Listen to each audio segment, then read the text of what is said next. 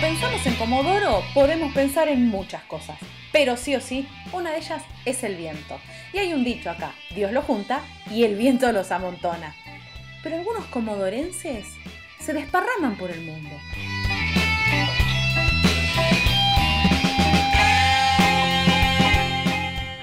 Yo soy Rocío Barquín y en este podcast de ADN Sur vamos a charlar con comodorenses por el mundo.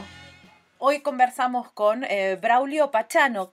contame, Braulio, ¿en dónde estás en este momento?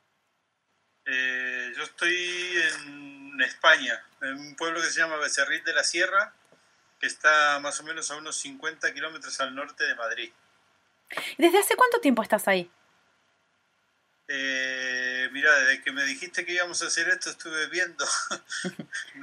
mira, nosotros vinimos acá a, eh, a, finales del 2002, creo que fue.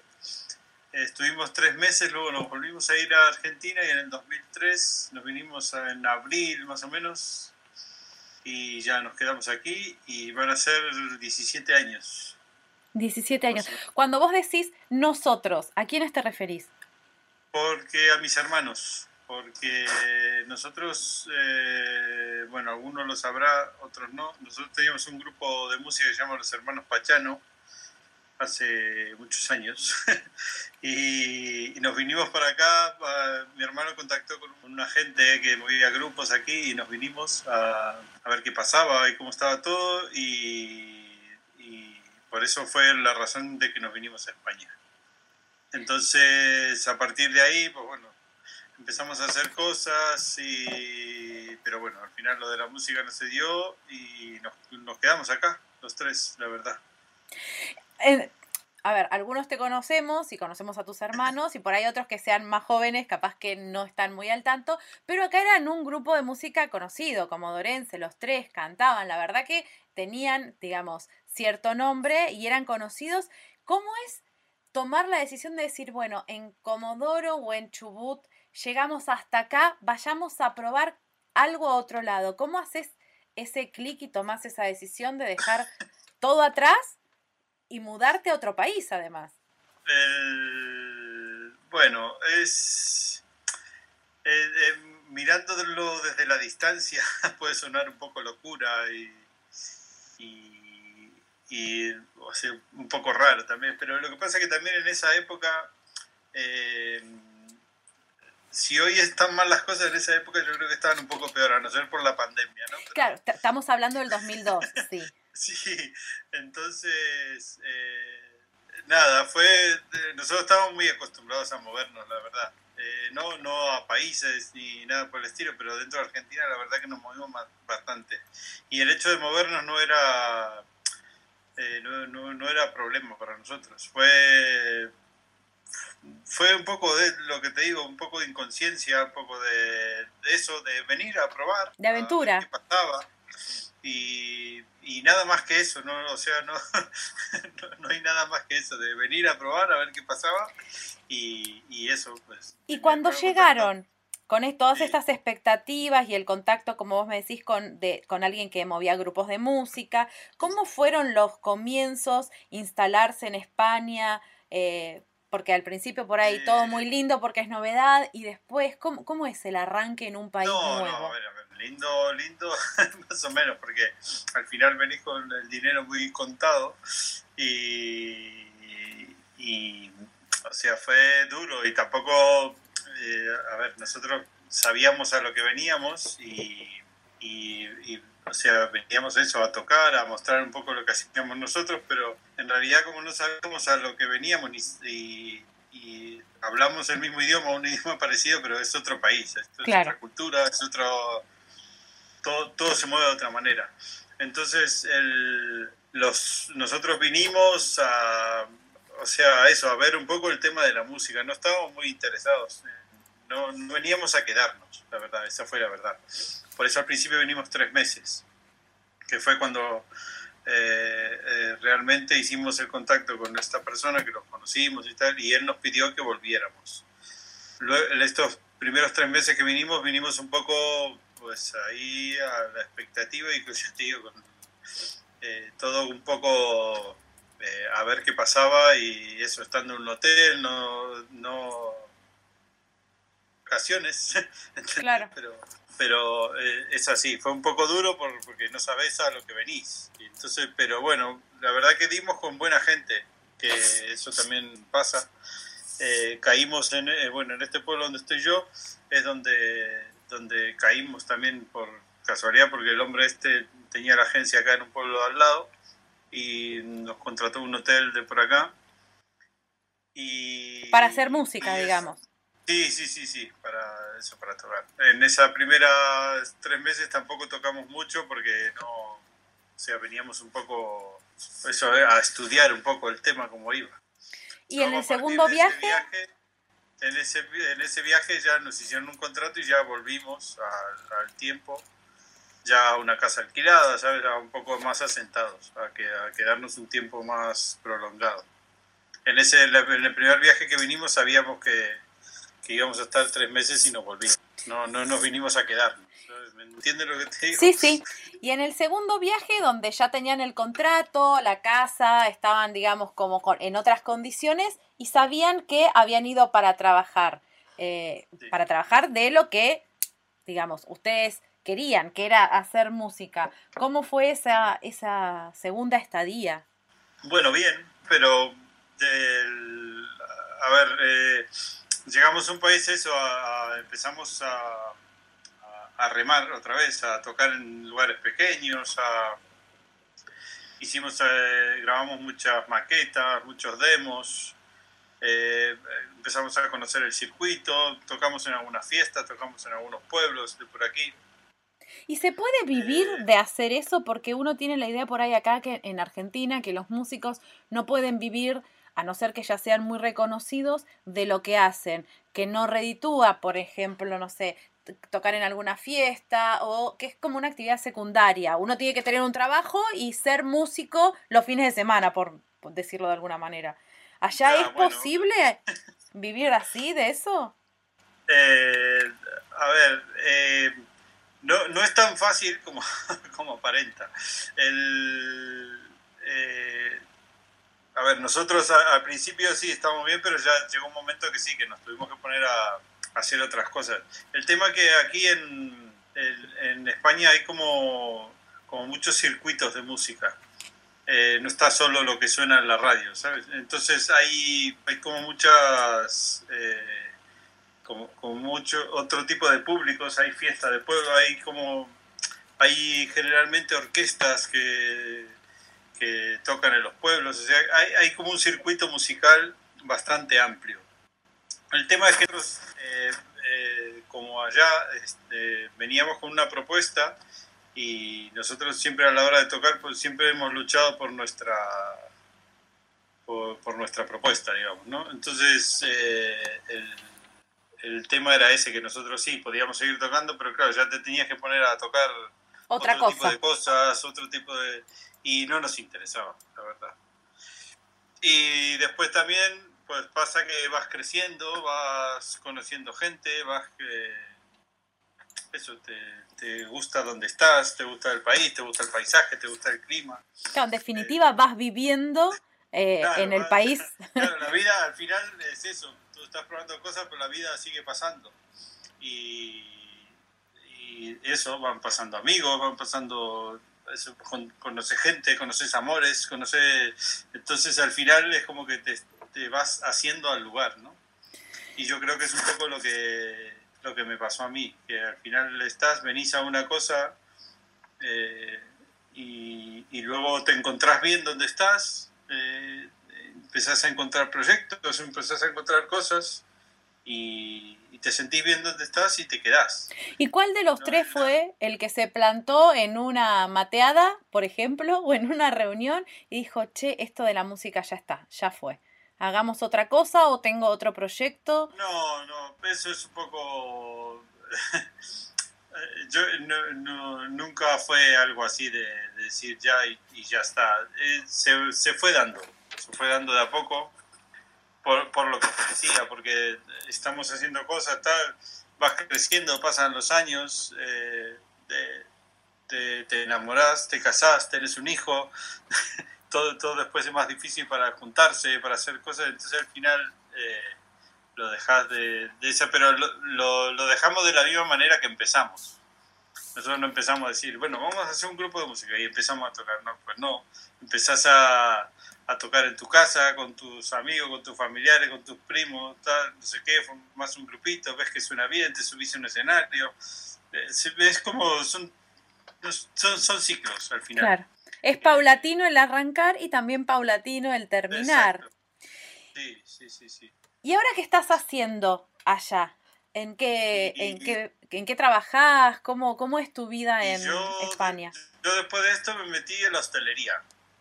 Por casualidad, un, otra chica argentina acá tenía una parrilla y, me, me, me, comentó, no puedes venir los fines de semana a hacerme acá que vamos a encender. Y fui y me metí y es un mundo que me gustó y, y después, bueno, estuve trabajando en otros lados, aprendiendo, haciendo cursos y ese tipo de cosas. Y después hace ya casi 12 años van a ser que montamos un restaurante con mi mujer aquí en Becerril, que se llama La Ruca.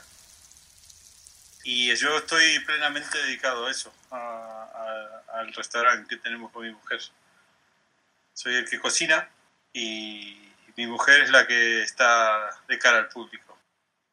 O sea que termina siendo un emprendimiento familiar también, como el que te llevó inclusive a España, de alguna manera. Va por otro lado, pero... sí, sí, sí, va un poco por otro lado. Pero... ¿Y tus hermanos eh, también se quedaron allá, hicieron su vida allá? volvieron, ya que estábamos a contar Sí, qué pasó, porque la gente que nos está escuchando capaz que se pregunta qué pasó con los otros dos. No, no, sí, sí, están los dos acá. Estamos- Está mi hermano acá en un pueblo de al lado que se llama El Boalo y mi hermana en otro pueblo que se llama El Escorial también. Y, y- y y está mi madre también eh, viviendo con mi hermana. Y, pero muy bien, estamos bien, la verdad que estamos, estamos bien. Con las penurias y cosas de todo el mundo la época, pero bien, estamos bien, la verdad que no, no, no nos podemos quejar. ¿Qué fue lo que más te costó para adaptarte a la vida en España? Uf, eh, yo creo que la condición de músicos y viajar eh, al final te hace un poco eh, camaleónico y te adaptas a donde estés, la verdad. El, como, como algo que cuesta mal, no, no hay cosas malas, la verdad. Lo que más te cuesta es, eh, digamos, darte cuenta que cuando vos estás en un lugar lejos de donde vos fuiste, estás bien, estás como formando tu, tu, tu propia historia, digamos, en otro lugar de donde, de donde vos sos, lo que más te cuesta al final es eh, las cosas que dejaste atrás. Eh, los amigos, la familia, ese tipo de cosas son las que, las que más te cuestan, la verdad, cuando estás así lejos. Claro. ¿Y algo que te haya llamado la atención que vos dijiste, no, esto de España me enamora, que sea un lugar, una costumbre, algo que vos digas, no, no, no, es increíble, es lo que me llevaría, si me tuviera que ir de España, esto me lo llevo conmigo. Bueno, yo me llevaría a mi mujer. No, bueno, además, eso sabemos, aparte va a escuchar el No, pero podcast. bueno, yo- lo que pasa que los- es, eh, a ver, a mí me gusta mucho la forma de vida de aquí. Es, eh, es mucho de disfrutar, mucho de salir a tomarte un café, una caña, estar todo el día afuera, el aperitivo, el salir a comer. La gente viaja por ir a comer a algún lugar. Eh, a mí me, me- no sé si ahora por el mundo que estoy metido ahora, pero eh, ese tipo de cosas me, es, lo que, es lo que más me, llamó la atención de acá. Mucha vida también, social afuera. eh, sí, muchísima, muchísima, muchísima. La, aquí, por ejemplo, yo eh, eh, aquí no existe el quincho en las casas. No se juntan en el quincho, eh, así que no lo necesitan. Claro, que allá por ahí, allá vos empezás a construir una casa y empezás por el quincho. Claro. Después. Para- acá no, acá, te- acá hay- a ver, algunas cosas, algunas casas lo tienen, pero no es lo, lo habitual para juntarte con gente y ese tipo de cosas. Generalmente las reuniones y todo eso se hacen fuera. En un bar, en un restaurante. Sí, sí, sí, sí. Y la vida, la vida diaria, digamos, llevar el día a día, es este complicado, es en cuanto a, términos monetarios, digamos. Eh, es una vida cara, es una vida accesible para el común de la gente. ¿Cómo es el nivel de vida allá? No, la, a ver, la mayor diferencia ante todo es que aquí existe una estabilidad. Eh, no, en términos exactos no sé cómo se define, pero bueno, al final el, el euro vale lo que vale y, y desde que llegué acá hasta ahora pues eh, eh, va todo más, alguna cosa está un poco más cara, otra más barata, pero el, digamos el, precio medio de, de, de, las cosas tiene está contenido, digamos. No, no es que mañana el litro de leche te va a salir el doble o... El, el tema es que la vida, pues sí, es cara. Necesitas un trabajo potente para, para, poder, para poder vivir. Y generalmente las casas eh, eh, trabajan los dos. la, la, pareja tiene que trabajar para, para, para llevar una casa adelante.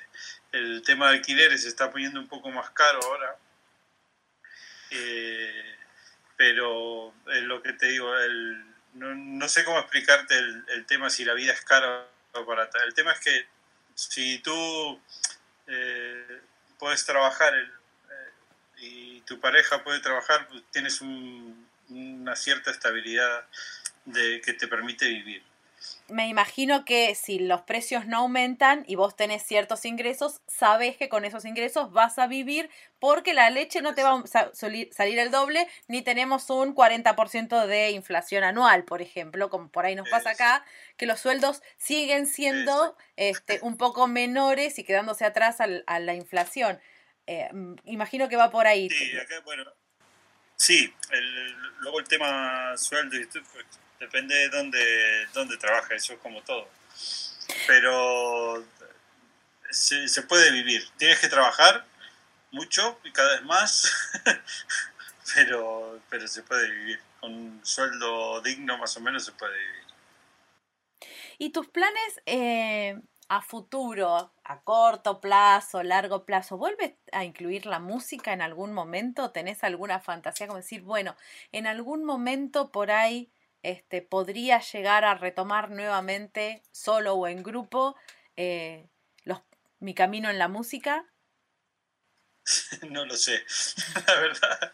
No, no está el proyecto, eh, tampoco te digo que no, pero, pero es, que, es que no, no lo sé, la verdad. Eh, en este momento no lo sé. Que alguna vez nos juntemos para grabar algo, lo que, no sé, puede ser pero así como tomárnoslo muy en serio y volver a tocar y hacer cosas va a ser un poco complicado, me parece.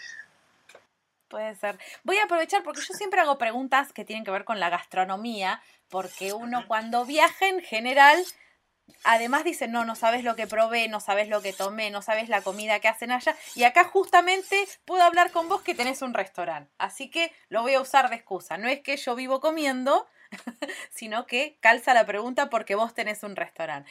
Pero, ¿qué es el plato, digamos, más característico y más sabroso que vos encontraste cuando eh, te fuiste a España? Que vos decís, no, esto yo lo había escuchado, no lo había escuchado, pero la verdad que es sublime, una locura probar esto. No sé cómo pude vivir tanto tiempo sin saborearlo, por ejemplo. Eh, a ver, definir a España con un plato es muy difícil. No, no, no es para definir a España, es el que a vos te guste.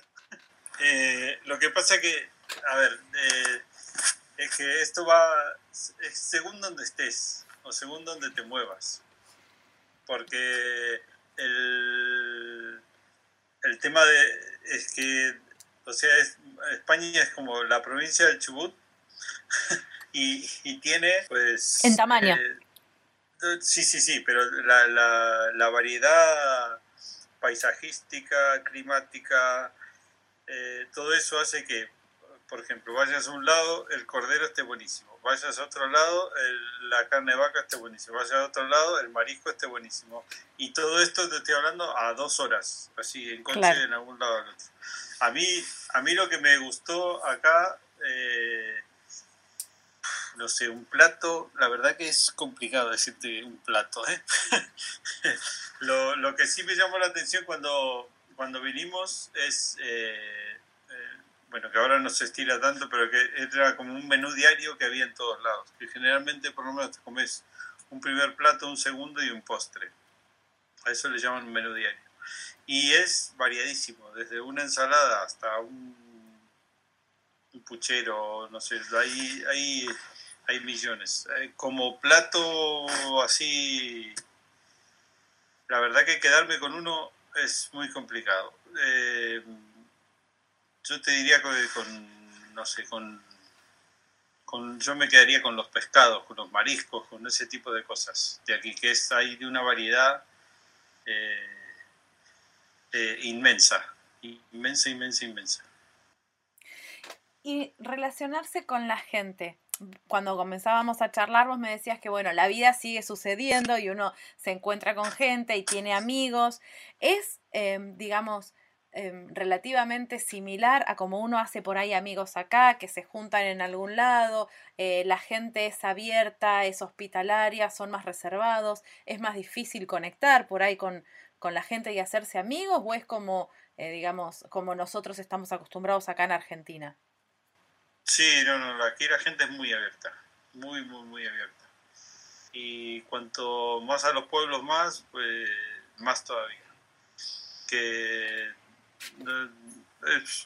la verdad que de aquí si quieres vas a cualquier lado y te pones a charlar con uno y, y terminas tomando un café o comiendo o algo, seguro. Por ese, en ese sentido, la verdad que la gente de aquí es muy, muy, abierta. ¿Tenés un hijo, me decías? Sí, una hija tengo, Luján, de 8 años. Ya debería ir a la escuela. ¿Cómo es la educación?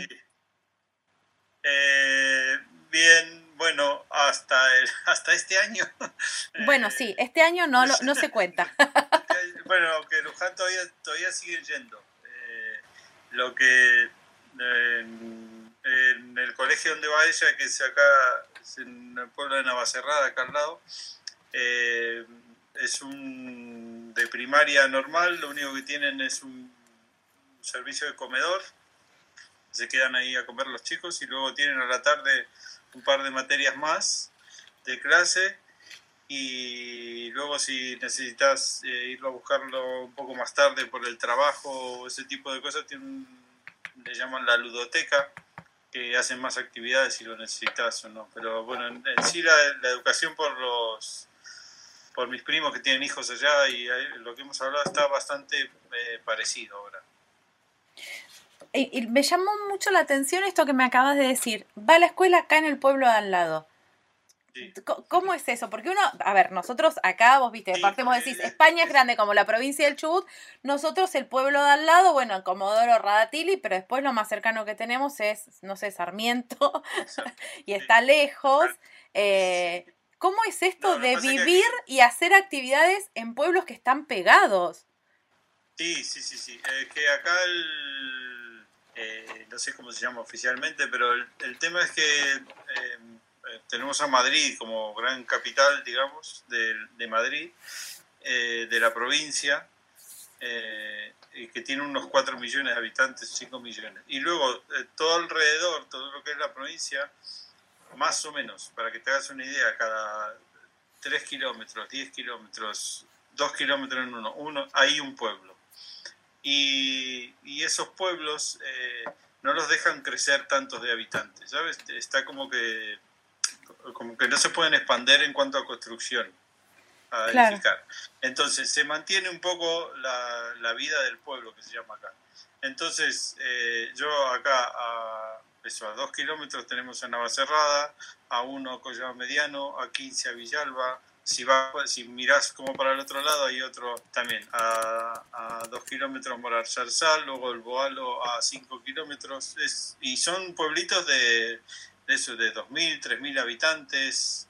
Eh, el pueblo donde estoy yo son de, más o menos de 5.000, Navacerrada de 3.000, más, para que te hagas una idea. Claro, son todos chiquititos, pero muy cerquita. Claro, y cada uno tiene como su, su atractivo. Y al final son pueblos como muy turísticos también, que viene mucha gente de Madrid los fines de semana. La gente de Madrid suele tener alguna casa también para pasar el fin de semana aquí. Eh, entonces es, es, es, es, como, te puedo decir, parecido a la, a la Sierra de Córdoba, el paisaje, mezclado con un poco más de, de, de lo que tiene el Bolsón, con esos pinares, esos cerros así altos. Nosotros aquí a 10 kilómetros tenemos una estación de esquí, más o menos, para que te hagas una idea. Qué lindo, sí. Y eso estamos a 50 de Madrid. O sea, ahí nomás. Bueno, sí, por ahí es ahí nomás para nosotros, porque sí, sí, que por ahí uno está acostumbrado a decir, bueno, me voy un fin de semana y hago 400 kilómetros para claro. estar en otro lugar. Capaz aquí que... Aquí estás en la playa, con 400 estamos en la playa. Claro. De la mitad, de, claro, de la mitad de España, o sea, del centro de España a la costa, 400 kilómetros. A donde quieras, más o menos ahí vas, vas a la playa la vida, digamos, ya está ahí, estás tu señora, tus hijos, posibilidad de, este, digamos, moverse a otro lado, no, ni remotamente. Pero si pudieras buscar algo de Argentina y llevártelo con vos, ¿qué sería? eh... eh... no lo sé, yo creo que ya lo, tenemos dentro. Lo que yo creo que los argentinos tenemos algo dentro que nos permite estar en muchos lugares eh, y, adaptarnos sin problema. Eh, como traerme, no, no, no, me traería ni, ni, a nada ni a nadie porque sería muy egoísta. En todo caso, en cuanto pueda, iría a verlos, a, a mi tía, a mis primos, a, a mis amigos, a, a ese tipo de cosas. Está bien, en general lo que mencionás son personas, afectos, eh, sí, que es lo que uno termina final, extrañando. Si es que, si es que eh, el lugar donde estás lo hacen las personas. Tal cual. Si, si tú analizas a Comodoro, o sea, bueno, si alguno se ofende, no, no, es para tanto tampoco, pero yo creo que Comodoro debe ser de las, de las ciudades que peor clima tenga en el mundo. ¿Vos lo decís por el viento? Por, también. pero es que es así. Pero al final, ¿por qué estás en Comodoro? Aparte de porque tenés trabajo, y porque tenés gente con la que te llevas bien, porque tenés gente la que querés, eh, y al final los lugares lo hacen la gente. Yo estoy convencido de eso. Claro. Bueno, Braulio, te agradezco muchísimo estos minutos que, que nos diste para, para, charlar, para contarnos cómo fue eh, irte, quedarte, ¿sí? Eh, este, un, un, poco de, de tu historia eh, allá en España y nada, bueno, este, espero que, que, siga todo muy bien y te reitero, muchísimas gracias por estos minutitos que nos diste para conocerte. No, gracias a vos y nada, aquí estamos. Eh, un poco lejos, pero al final siempre estamos cerca. Comodorenses por el Mundo, un podcast de ADN Sur.